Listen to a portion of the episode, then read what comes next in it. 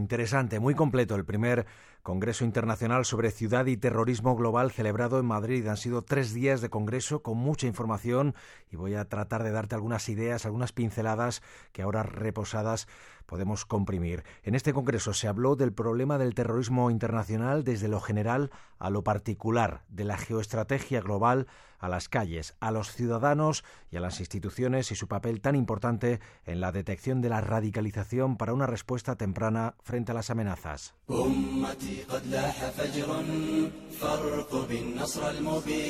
Esto que escuchamos es uno de los cánticos Nasid que acompañan la propaganda terrorista, un fenómeno que calaba a través de redes sociales, medios de comunicación, es ese espíritu del mal que prevalece acabado el califato territorial del Daesh. Los malvados no descansan. Emilio, hace unos días Al Qaeda y sus franquicias volvían a mirar a Europa y a Estados Unidos. Escuchamos al cirujano y terrorista Ayman al-Zawahiri, el líder de Al-Qaeda, señala en su último mensaje a Francia, Estados Unidos y específicamente a España, a lo que él denomina las tierras de Al-Ándalus. Y además del riesgo de Al-Qaeda, hay grupos como los Banderas Blancas que aspiran a heredar el poder del Daesh en Irak. Coronel Pedro Baños, analista y experto en geopolítica. Esto es un grupo que se acaba de conocer hace muy pocos días, que ha surgido como heredero del Estado Islámico en Irak, principalmente en el norte de Irak. hay que tener en cuenta que las causas, las causas raíz fundamentales que dieron origen al surgimiento y a la expansión del Estado Islámico de la manera además tan sumamente impresionante como lo hizo, no han desaparecido ni muchísimo menos, tanto en Siria como en Irak. Y eso eh, era evidente que antes o después surgiría algún, algún otro grupo que quisiera ser el heredero de este Estado Islámico, del Daesh, y ya vemos pues, que uno de ellos parece ser que puede ser este Valderas Blancas. Y las circunstancias que sirven de caldo de cultivo permanecen. Jesús Núñez, coordinador del Instituto de Estudios sobre Conflictos y Acción Humanitaria, puso sobre la mesa de debate que la respuesta militar no es suficiente para acabar con este tipo de terrorismo. Si no vamos a las causas profundas, detrás de Osama viene Imam al-Zawahiri y detrás del Baghdadi vendrá el siguiente porque las causas estructurales que llevan a la radicalización de muchos individuos para apuntarse a esos grupos seguirán estando ahí. Luego, como mucho y en el mejor de los escenarios, estaremos ganando algo de tiempo, pero el monstruo ya está creado. Al Qaeda va más allá de Bin Laden y Daesh va más allá evidentemente de al-Baghdadi. Y hay que poner las cosas en su medida. 26.000 muertos en 2016. Son los números, la fría estadística del terror, de un problema sin duda grave, pero no existencial. Más de 26.000 personas en todo el planeta murieron por atentados terroristas en el año 2016. Y tenemos que escapar, por lo tanto, de esos extremismos que llevan en algunos casos a considerarla como una amenaza existencial y en otros casos como una amenaza fantasma, poco menos que inventada por eh, oscuros eh, actores que pretenderían de ese modo confundirnos con respecto a la realidad que nos toca vivir. Tres de cada cuatro víctimas están en Irak, Afganistán, Nigeria, Pakistán y Siria. Un terrorismo que mata especialmente a musulmanes y cuya semilla de odio logra, sin embargo, el doble objetivo, matar y extender la islamofobia. Luis Francisco Astorga es capitán de navío, director del Departamento de Política de Seguridad y Defensa en la ESFAS y nos habló de lo que calificó como guerra contra el yihadismo extremista. Sun Tzu decía que la guerra es como el agua, se adapta a, la forma de la vasija. ¿eh? Y Clausewitz decía que la guerra es una confrontación de voluntades, una confrontación para imponer al otro nuestra voluntad. Y se hace de manera sangrienta, con violencia. Eso es la guerra. Si no hay violencia, si no hay sangre, no hay guerra. ¿Cuál es el objetivo de los terroristas en este conflicto, en esta guerra? Es la pasión, es la gente. Sus acciones están eh, eh, encaminadas a minar nuestra voluntad.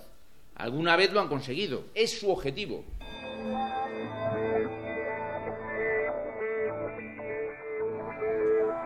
Y en la prevención de lo global a lo local, iniciativas como la que ha puesto en marcha el Ayuntamiento de Málaga para evitar cualquier tipo de radicalización son ejemplos que podrían extenderse a otras ciudades, pero lo cierto es que a día de hoy, de los 8.000 ayuntamientos, apenas una veintena aprovecha las herramientas creadas por el CITCO como el Centro de Inteligencia contra el Terrorismo y el Crimen Organizado.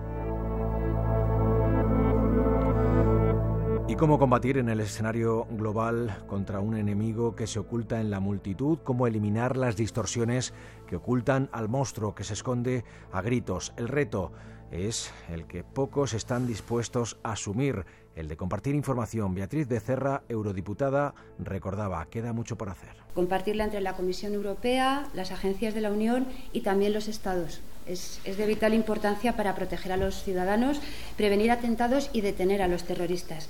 Y yo defiendo desde hace tiempo que es esencial crear un servicio europeo de inteligencia para hacer posible la eliminación de las brechas y las trabas burocráticas a la hora de compartir y analizar toda la información relevante para la Unión Europea y para optimizar, lógicamente, la labor de detección y prevención.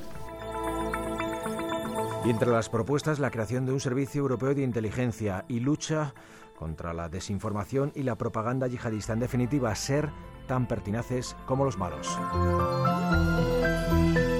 Otro de los aspectos interesantes es cómo hacer frente al atractivo de la narrativa épica del yihadismo radical. María Jiménez Ramos, directora de comunicación de Covite, propone combatir bulos y dar protagonismo a las víctimas. Su testimonio, su historia pueden jugar un papel trascendental para prevenir y para curar el radicalismo. La contranarrativa que pretende desmitificar o desacreditar eh, una narrativa radical o la de la narrativa alternativa que pretende además proponer una serie de, valores y que para muchos investigadores pues, se ha demostrado más efectiva que la contranarrativa porque es capaz de atraer a, la audiencia y es capaz de, proponerle algo aparte de enfrentarse a algo.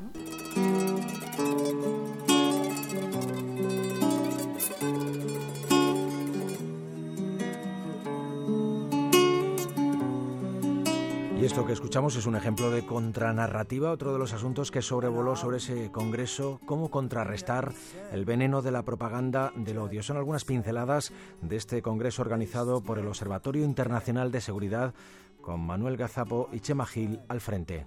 No soy diferente por llevármelo turbante, no soy hombre bomba por vestir una chiraba. Me despido, Emilio, con Digelil 133, que aprovechó el no tengo miedo, nothing po como medicina, como cura contra la barbarie. Respetas las culturas y el silencio te condena. El diablo te murmura, no permitas la tortura, inocentes criaturas. Cuando carezco de oro, solo soy un simple moro. Si tengo un imperio, ya soy jeque del petróleo. Todos somos hermanos y el rechazo es algo serio. Suena frío, pero acabamos en el cementerio.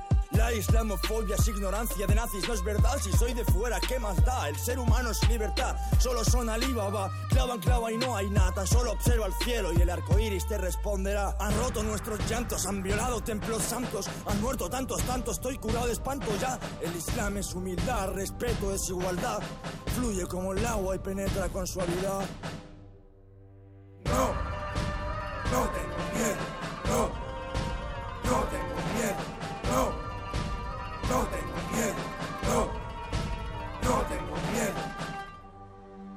definición de esta acción es fanatismo, radicalización y mala interpretación de la religión.